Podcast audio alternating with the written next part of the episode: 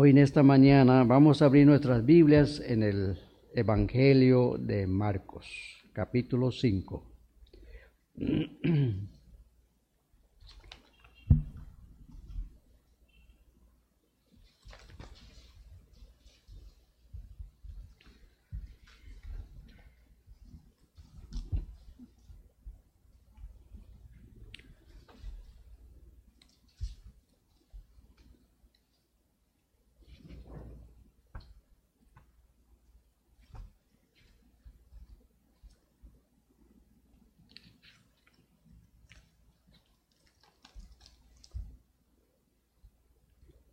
En el Evangelio de Marcos capítulo 5 vamos a, a mirar el milagro que Jesús hizo, librando a un hombre que estaba atormentado por espíritus de demonios, por espíritus de demonios.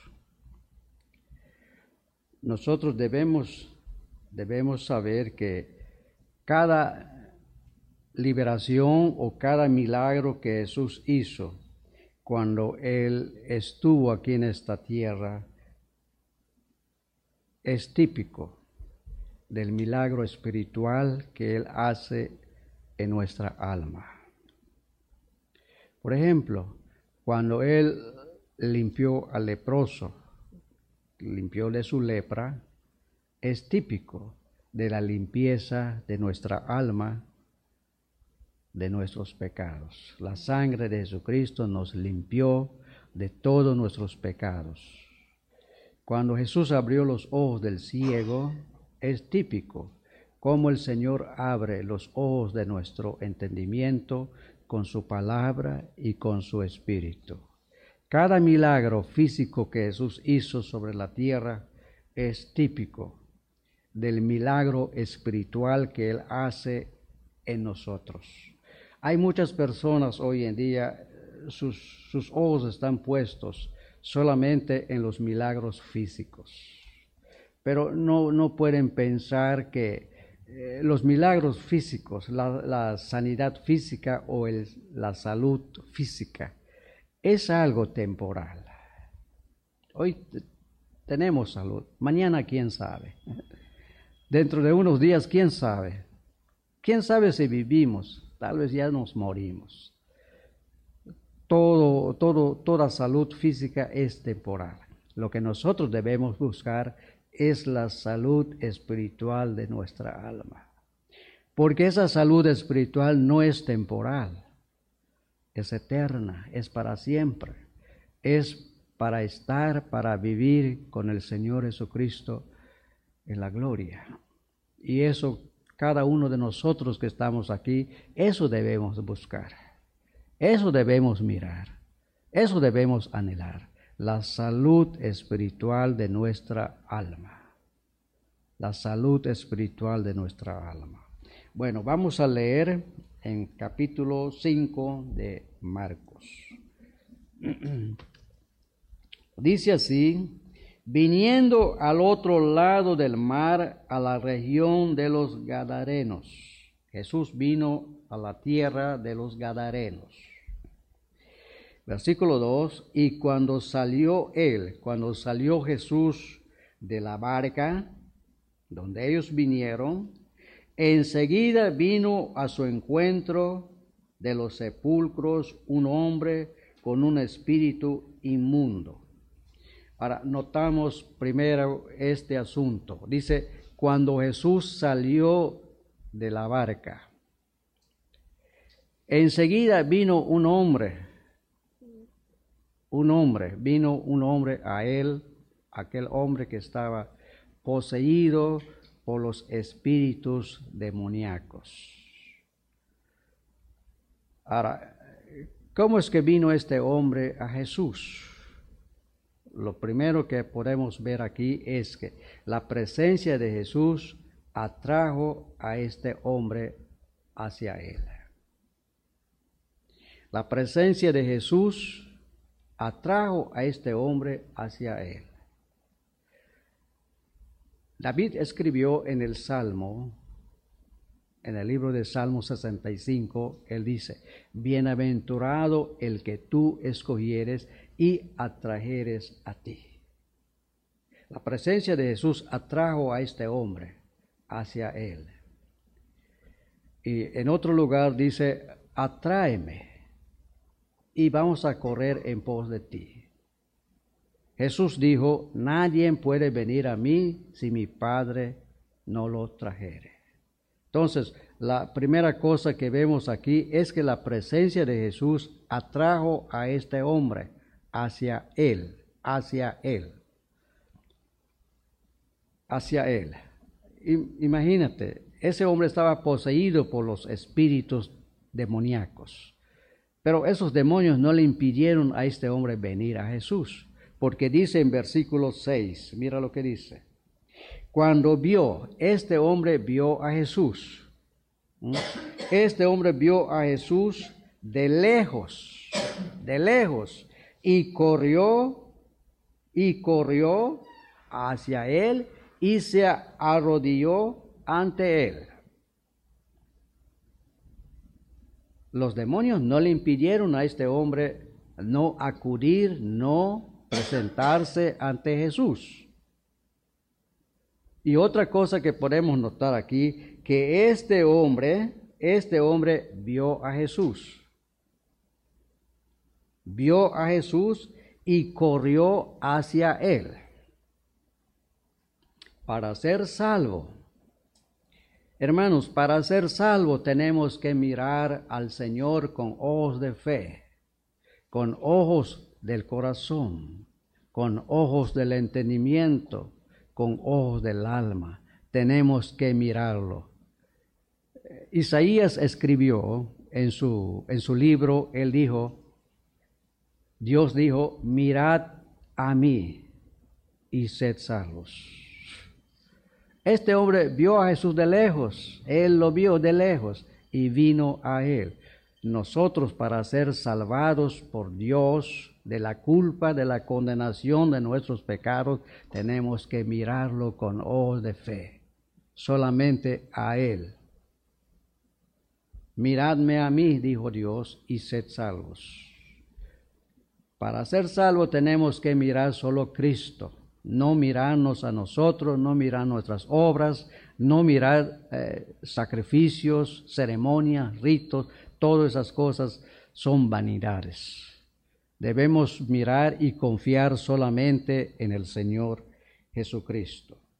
Y también vemos aquí que este hombre vio a Jesús. Y mira lo que dice en el libro de Juan capítulo 6 en su versículo 40 capítulo 6 del libro de Juan, versículo 40. Capítulo 6, versículo 40.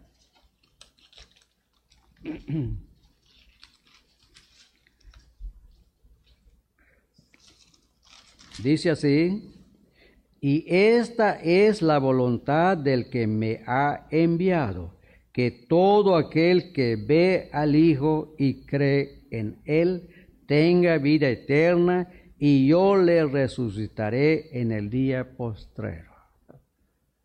Esta es la voluntad de mi Padre, dice Jesús, que todo aquel que ve al Hijo y cree en Él tenga vida eterna. Tenemos que mirar a Jesús, el Hijo del Dios viviente, con ojos de fe, con ojos de fe. Ahora, Vamos a seguir leyendo. Y dice que este hombre, cuando vio a Jesús de lejos, corrió a él. Cuando Dios nos da ojos para mirarle, nos revela nuestra condición pecaminosa y nos revela que Él es el remedio de nuestra condición pecaminosa venimos a Jesús como este hombre. Dice que vino corriendo a Jesús este hombre. Y David escribió también en el Salmo 110, él dijo, tu pueblo se te ofrecerá a ti voluntariamente.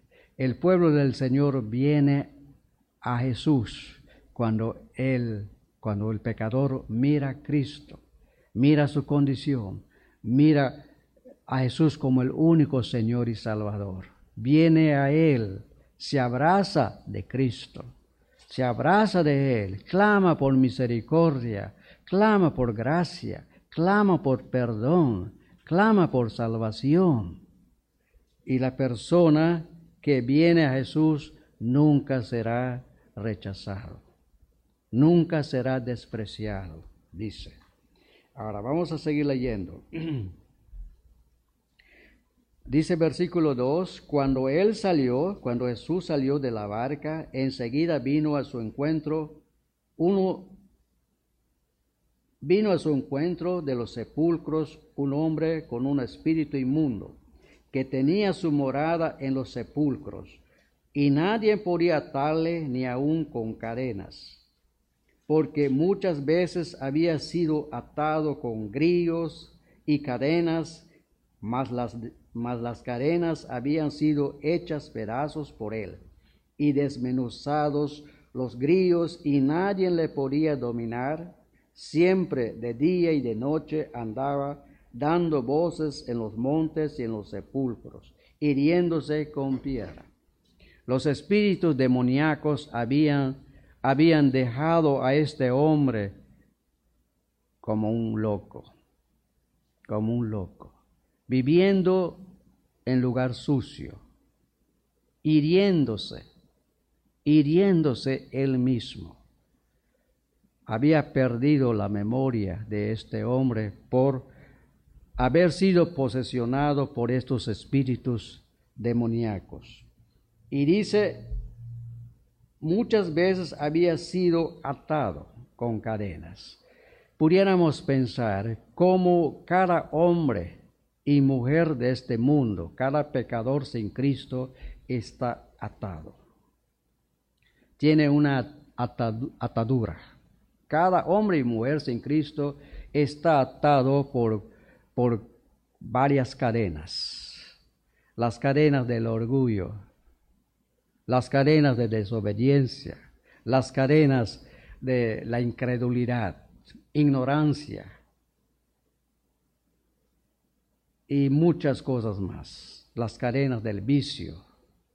El hombre está atado, encadenado por sí mismo, por el pecado, y no puede él mismo librarse. No puede él librarse como este hombre. No pudo él librarse de, de los espíritus demoníacos que estaban viviendo en este hombre, en este hombre. Y dice que este hombre andaba dando voces en los montes y en los sepulcros, y él se, se hería con piedras. El hombre pecador, el hombre pecador de este mundo, solo él se destruye. Dios no tiene que destruir al hombre pecador. El hombre mismo toma el camino para destruirse a sí mismo. El hombre se destruye a sí mismo por los vicios. ¿Cuántos jóvenes, hombres y mujeres se están destruyendo por las drogas?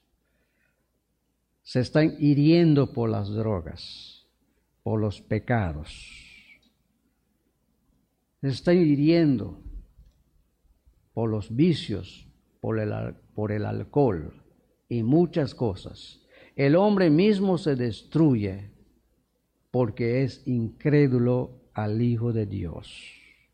Es incrédulo al Hijo de Dios.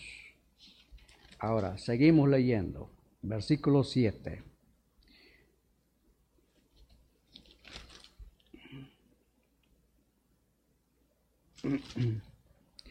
Y clamando a gran voz dijo, ¿qué tienes?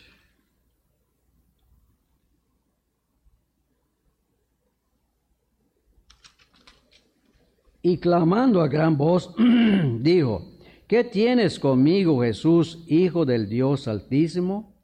Te conjuro por Dios que no me atormentes. porque le decía, sal de ese hombre espíritu inmundo, sal. Solo Cristo tiene la soberanía, el poder supremo para echar fuera los demonios. Solo el Señor Jesucristo, Él tiene el poder supremo para romper las cadenas que ata al hombre. Solo Él puede romper las cadenas que te ata, amigo. Tú no puedes romperlo. Tú no puedes romperlo. Las cadenas son más fuertes que tú. Pero el Hijo de Dios es, es tan poderoso, es el Todopoderoso, que puede romper toda clase de ligadura que nos ata y nos hace libres. Jesús mismo dijo, si el Hijo de Dios te, te librare, serás verdaderamente libre. Si yo te libro, dice Jesús, vas a ser libre de verdad. Vas a ser libre, libre de condenación, libre del poder del pecado y un día libre de la presencia del pecado. Eh, el demonio dijo, clamando a gran voz, dijo, ¿qué tienes conmigo? Jesús, Hijo del Dios Altísimo, te conjuro por Dios que no me atormentes, porque le decía, sal de este hombre, espíritu inmundo. Los, los demonios tienen conocimiento de quién es Jesús. Ellos saben que es el Hijo de Dios. Los demonios saben que Jesús es el Hijo de Dios. Pero debemos entender que el saber de los demonios es un saber o es un conocimiento intelectual. Porque ellos, aunque saben que Jesús es el Hijo de Dios, ellos no creen en Él. Ellos no creen en Él.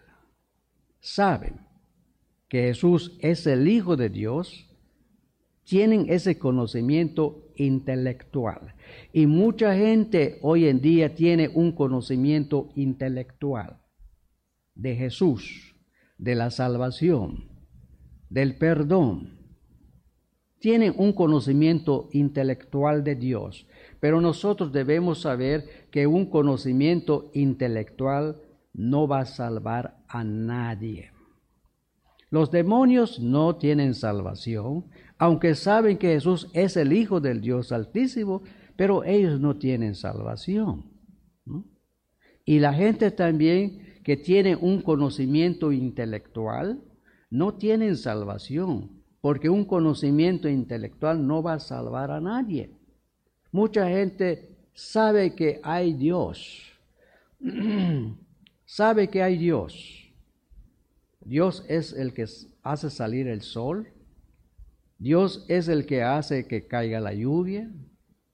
Dios nos da comida, agua, ropa y todo lo que necesitamos. Y la gente dice, es por Dios que tenemos esto, sabemos que hay Dios. Pero el saber que hay Dios, eso no salva a nadie. Eso no va a salvar a nadie. Los demonios saben que hay Dios. saben que hay Dios, creen que hay Dios, pero no tienen salvación. La salvación viene por la revelación del Espíritu Santo de Dios. La salvación viene por la revelación del Espíritu Santo de Dios hacia el hombre pecador.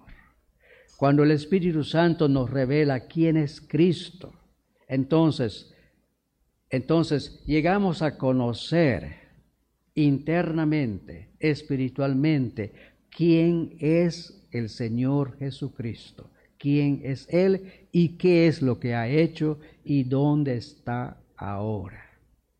¿Mm? Ese conocimiento no es intelectual, es la revelación del Espíritu Santo. Y Dios se revela por medio de su palabra y su espíritu. Aunque para mucha gente la predicación es una locura, pero es el designio de Dios que Él ha escogido la predicación por la cual Él se revela a su pueblo. Él se da a conocer a su pueblo. Él llama a su pueblo por medio de su palabra, aunque es locura para los sabios, los entendidos de este mundo. Pero Dios escogió esta, esta locura para llamar a su gente, para traer a su gente, para salvar a su gente. Si tú eres salvo, es por esta locura de la predicación. Y debes amar, seguir esta predicación de la palabra de Dios. No lo dejes, no te apartes de la predicación de la palabra de Dios.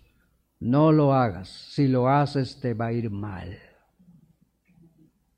Todas las personas que abandonan la verdad les va a ir mal. Eso es la verdad. Les va a ir mal. Pablo escribió, nosotros, el justo por la fe vivirá. Y si retrocediere alguna persona, a Dios no le agrada. Esa persona que se va de Cristo, esa persona ya no le agrada a Dios. No le agrada a esa persona que se aparta de Cristo ni de su verdad. ¿Mm? Nosotros no somos de los que retrocedemos para perdición, sino de los que tienen fe para continuar. ¿Mm? Esa fe es la fe del Señor Jesucristo. Y los que tienen esta fe del Señor Jesucristo jamás se van a apartar de Cristo. Aunque solamente dos y tres aquí en este lugar, si son de Cristo, ellos nunca, nunca se van a ir de Cristo. Ellos van a abrazar a Cristo. Ellos van a quedarse con Cristo. Ellos quieren quedarse con Cristo, nunca quieren abandonarlo. Es lo que dijeron los apóstoles. Jesús le dijo, ustedes si quieren ir adelante, pueden hacerlo, pueden apartarse, abandonarme, dejarme. Y Pedro dijo, Señor, ¿a quién iremos? Tú tienes palabra de vida eterna. ¿A quién? ¿Mm? Si vamos a los sacerdotes, ellos no tienen palabra de vida eterna. Si vamos a la religión, esa religión no tiene palabra de vida eterna. Tú eres el único que tienes palabra de vida eterna y contigo nos quedamos. Contigo morimos. Esa es la fe verdadera. Esa es la fe verdadera. La fe falsa es aquel que se va, que se aparta del Evangelio. Pero vamos a seguir, vamos a seguir leyendo. Y le preguntó, Jesús le preguntó, ¿cómo te llamas? Le preguntó a ese espíritu inmundo. Y respondió diciendo, mi nombre es Legión, porque somos muchos. Una legión de soldados son de seis mil. Imagínate cuántos demonios estaba posesionado en esta persona. El trono de Satanás y sus demonios estaba ahí en ese hombre. El trono de Satanás y sus demonios estaba en ese hombre, posesionado en ese hombre. Hoy en día, el trono de Satanás está en la religión falsa. aunque mucha gente no lo crea, pero es la verdad. El trono de Satanás está en la prostitución, en la drogadicción, en el alcoholismo, en toda corrupción. El trono de Satanás está allí. A la iglesia de Pérgamo se le dijo, el Señor le dijo, sé dónde estás. sé dónde estás. Estás en Pérgamo, le dijo Jesús a su iglesia. Estás viviendo donde está el trono de Satanás.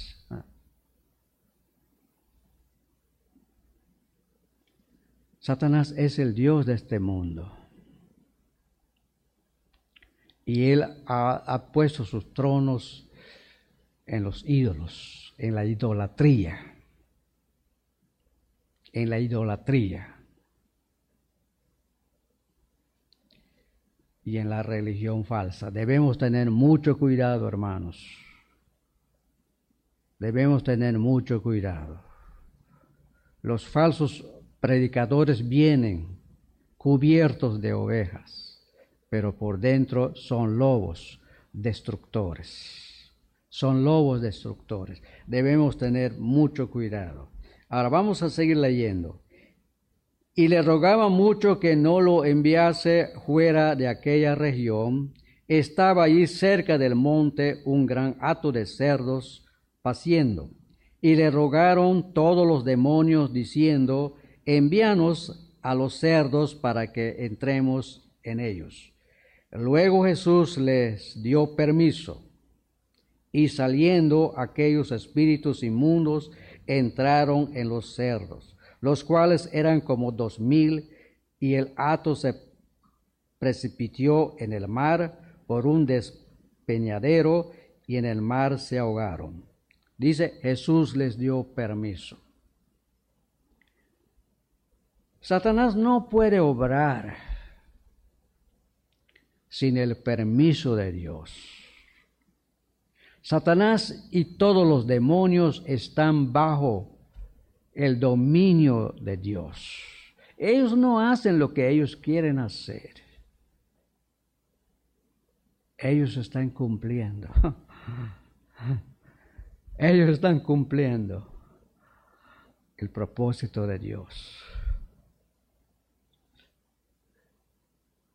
Satanás y, y, sus demonios son siervos de Dios. Son siervos de Dios. Y ellos están sirviendo a Dios, aunque de mala, mala manera. Pero ellos no están sirviendo por amor a Dios, sino que ellos están sirviendo a Dios tratando de destruir la obra de Dios. Pero Dios les dio permiso. Eso quiere decir que ellos no pueden actuar como ellos quieren actuar. Están bajo el dominio del Señor el Señor es soberano. Él hace su voluntad en el cielo y en los habitantes de la tierra. Y no hay quien detenga su mano y le diga, ¿qué estás haciendo? No hay. Seguimos leyendo. Dice versículo 15, vienen a Jesús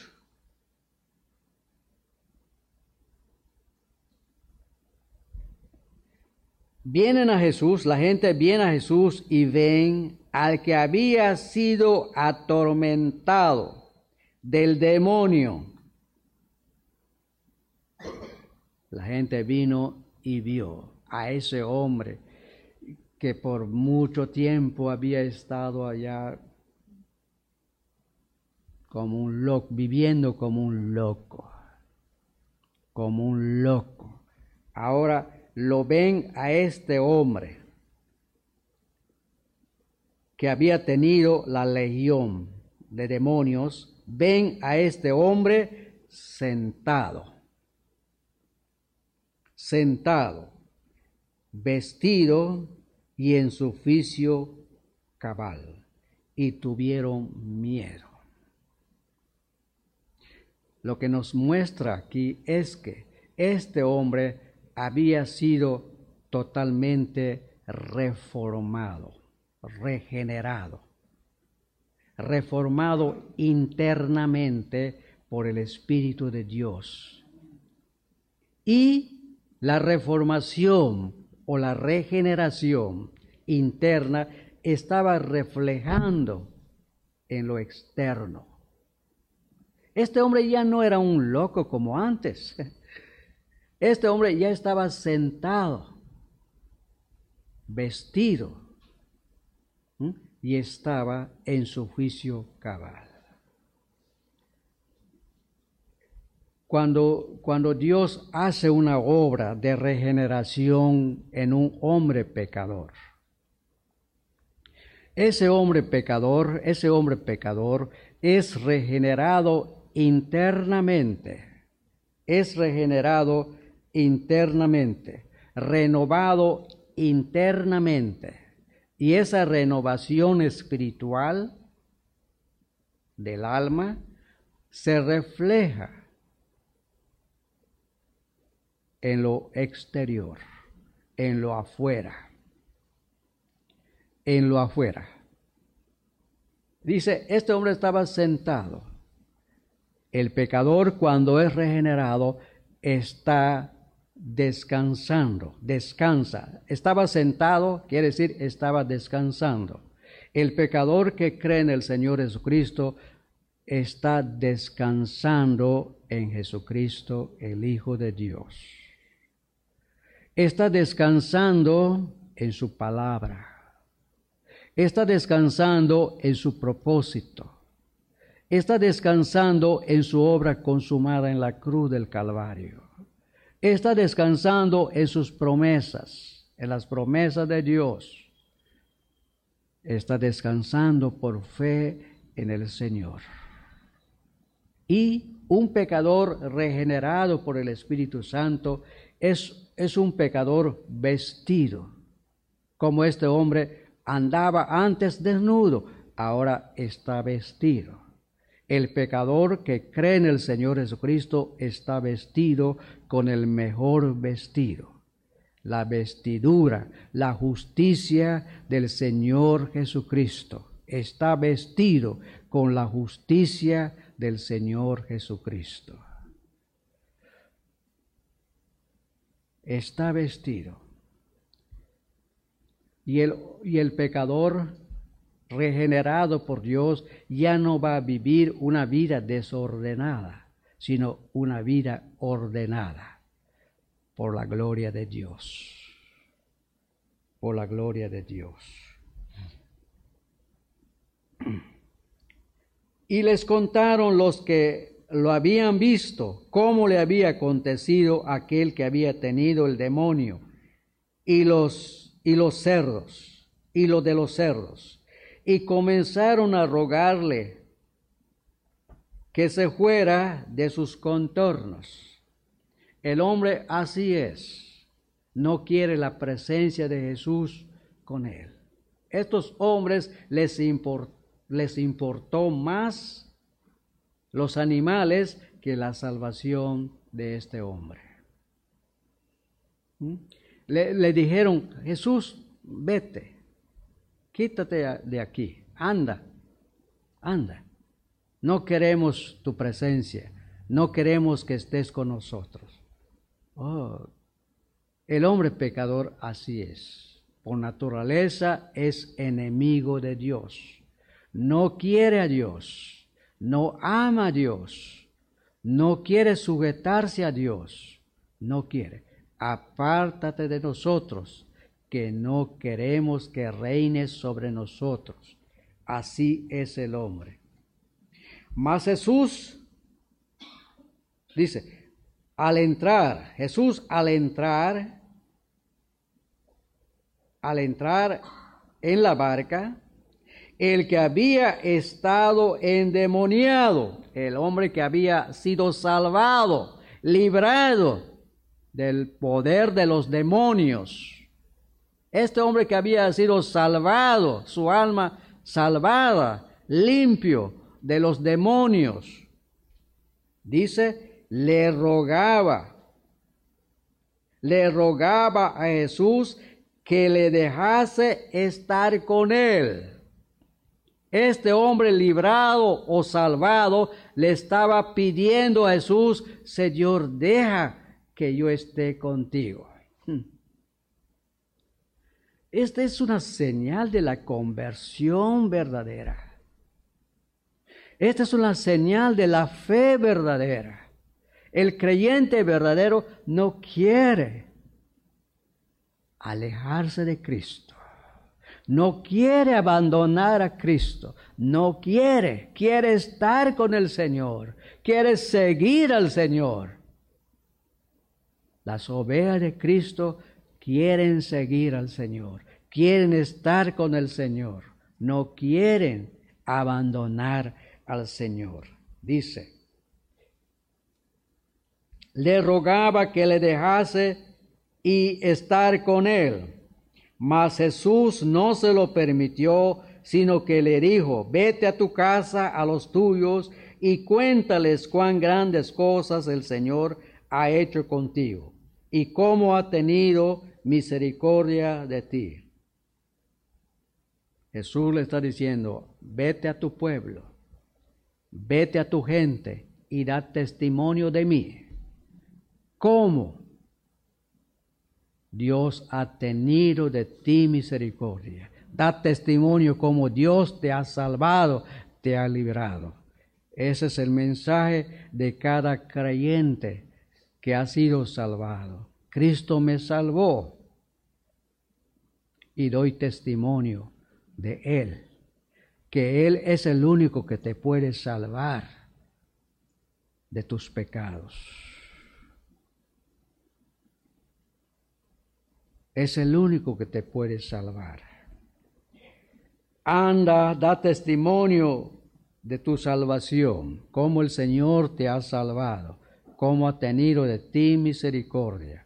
Y dice, y se fue y comenzó a publicar en Decápolis cuán grandes cosas había hecho Jesús con él, y todos se maravillaban, todos. La iglesia de Cristo tiene un mensaje. Tiene un mensaje. El Señor dijo, id por todo el mundo y predicad el Evangelio a toda criatura. La iglesia de Cristo tiene el mensaje de Cristo para predicar, para predicar a toda la gente de este mundo. No olvidemos, hermanos, que Cristo es el único Señor y Salvador, que nos puede librar de toda condenación que pesa sobre nuestra cabeza. No hay nada, no hay nadie que nos pueda librar, sino únicamente el Hijo del Dios viviente, el Señor Jesucristo. Es el único.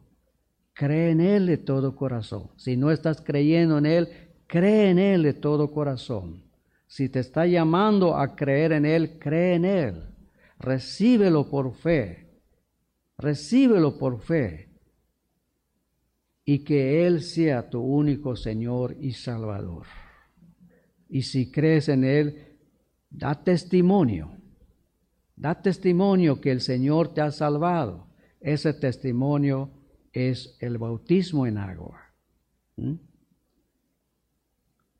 Da testimonio que Jesús te ha salvado, pidiendo que seas bautizado en el nombre del Padre, del Hijo y del Espíritu Santo.